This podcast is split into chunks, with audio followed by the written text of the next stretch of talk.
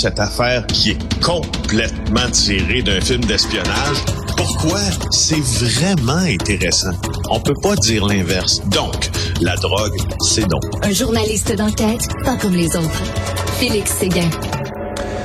Félix, des fois, il y a des décisions de justice euh, qui euh, qui font du bien, d'autres qui sont un peu plus euh, qui sont un peu plus sèches, disons, je vais le dire comme ça, mais dans celles qui font du bien des fois, ben il y a un peu de justice puis de la justice monétaire. Là, on en a un exemple. Oui, dans une idée euh, de démystifier un peu les rouages du système judiciaire, ce que nous faisons souvent dans cette chronique, avouons-le. Euh, on va vous parler de cet article de Valérie Gontier dans le Journal de Montréal aujourd'hui qui euh, s'attarde au euh, proxénète Bernardin Paulinis. Alors, vous voyez sa photo d'ailleurs dans le journal. lui, au fond, ben, il avait une conjointe qu'il avait forcée à se prostituer.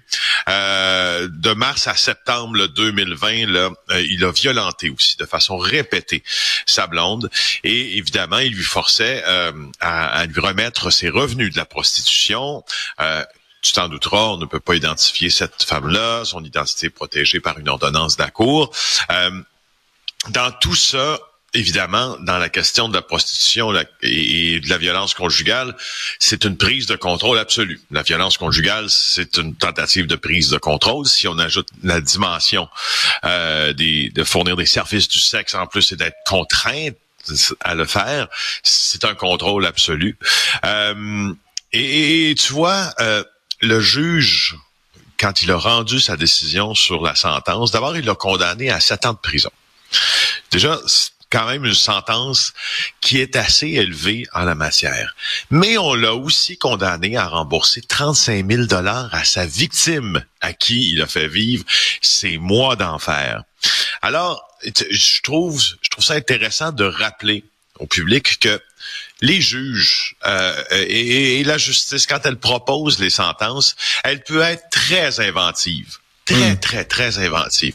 Moi, euh, je me rappelle, euh, euh, je, te, parle d'une anecdote euh, personnelle sur laquelle je, ne reviens pas souvent, mais quand, quand j'ai moi-même été l'objet de menaces de mort de la part du mafieux du défunt mafieux Francesco Del Balso.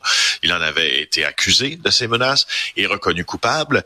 Et euh, le procureur de la couronne, très gentil au dossier, m'avait demandé est-ce que tu euh, tu voudrais, parce qu'on va le juge va le condamner à une peine de prison avec sursis pour ces menaces-là, parce qu'il en purgeait déjà une de toute façon et blablabla. Bla, bla, mais il va être obligé aussi de donner de l'argent, si, l'on, tu veux, un organisme de ton choix.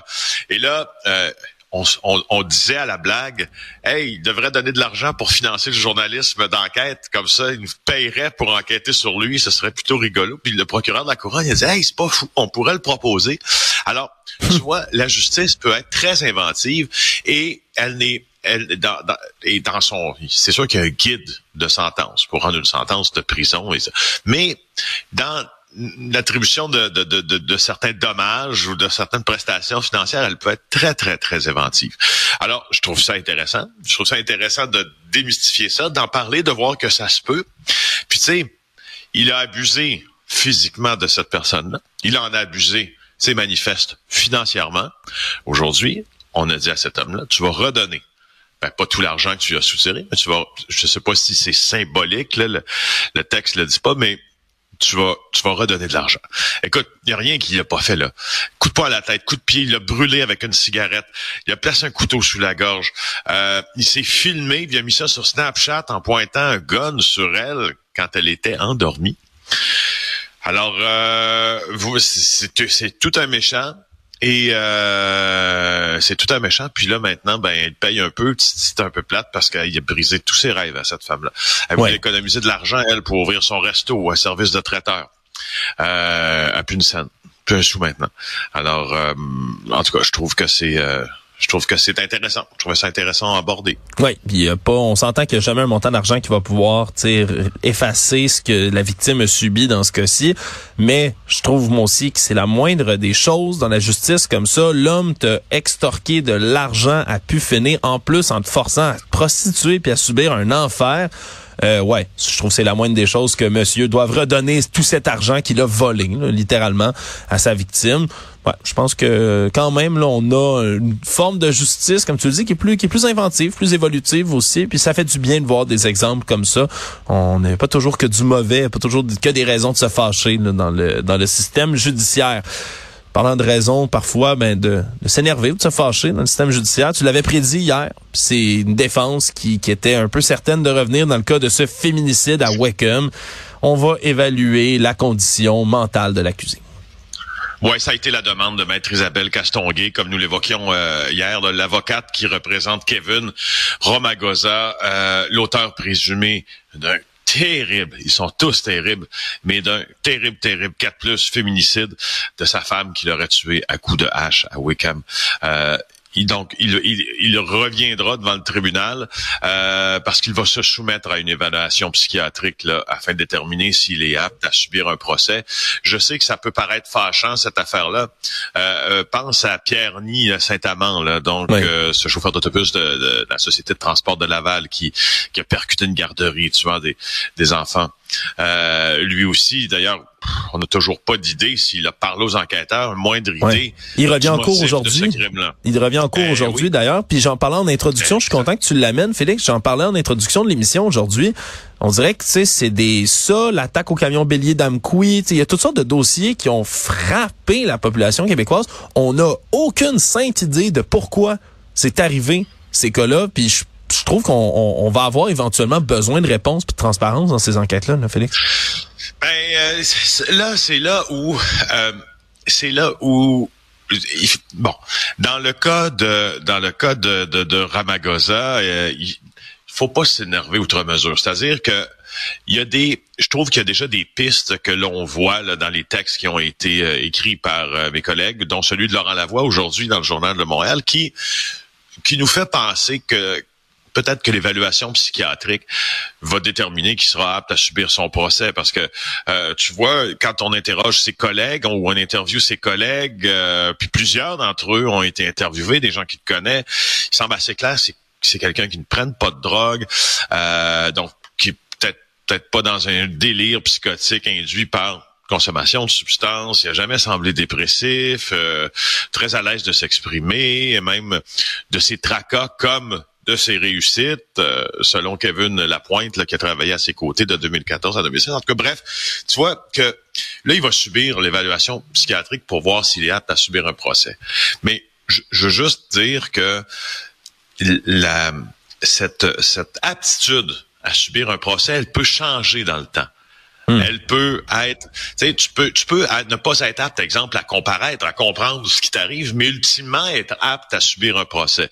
Dans le cas de Pierre-Ny, Saint-Amand, ça, je trouve que c'est un peu plus euh, délicat parce qu'on dirait, et encore là, je veux dire, je suis pas, je suis pas dans le bureau des enquêteurs qui tentent de l'interviewer, puis, euh, puis, etc. Mais on dirait dans le cas de Pierre-Ny Saint-Amand qu'il va s'enfuir avec les réponses. Euh, qui aurait pu redonner un peu, euh, un peu de, qui aurait pu être un baume pour les familles. Alors ça, je, trouve ça dommage, mais écoute, c'est un des, c'est vraiment c'est questionné, c'est remis en question, mais c'est aussi un des effondements du système judiciaire que si tu n'es pas euh, apte à comparaître ou apte à subir un procès, il, il, y a une forme de solution B qui est prévue. T'imagines si, je veux dire, si on pouvait poursuivre au même titre qu'un autre accusé, quelqu'un qui complètement perdu puis qui ne comprend pas comment se défendre puis qui n'a pas droit à sa défense pénitentiaire parce qu'il n'est pas capable de l'exercer, ce serait un foutoir incroyable.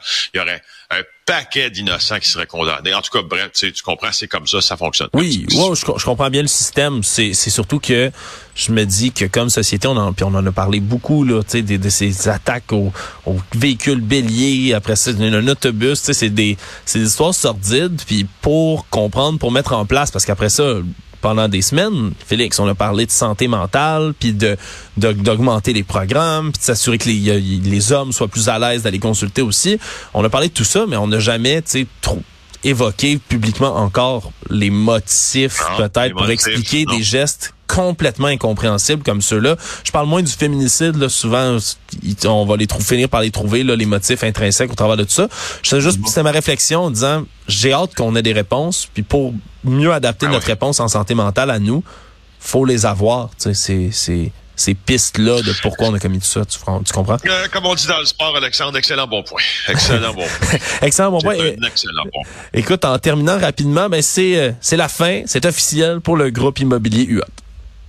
Oui, suite et fin. Euh, Catherine Lamontagne, Philippe Langlois de notre bureau d'enquête, très estimés collègues, qui nous apprennent que le groupe UOT, euh, ben quoi, a été forcé de remettre les clés de ces, euh, ces derniers complexes résidentiels locatifs. Euh, c'est dans la foulée de la débâcle financière là, qui, euh, qui touche depuis euh, plusieurs mois déjà. Là. Euh, je, il semble qu'il il est vraiment en train de tout perdre, euh, Monsieur Watt. C'était quand même 700 employés. Il, il en resterait 5 ou 6 sous l'autorité du sé- séquestre. Euh, expose une source là, très au courant du dossier euh, à mes collègues. Alors, je voulais dire, on a suivi cette histoire-là tout l'été. Alors, je voulais te, te, te, te tenir au courant des débâcles et des suivis. Voilà. Félix Séguin, gros merci. OK, au revoir. Salut.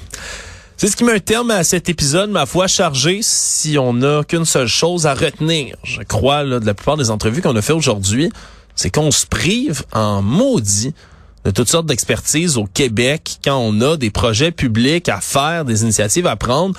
On a la chance d'accueillir les pôles de, des grandes technologies, des jeux vidéo, de technologies éducatives, de technologies de covoiturage, de technologies téléphone cellulaire, applications, mobilité, numérique. Tout ça, on l'a.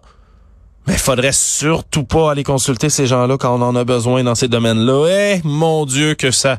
On est allergique à tout ça ici dans nos institutions publiques au Québec. Merci Jean-François Roy qui se trouve à la console à réalisation. Sybelle Olivier à la recherche. Je vous dis un merci à vous d'avoir été là. On se retrouve dès le prochain épisode.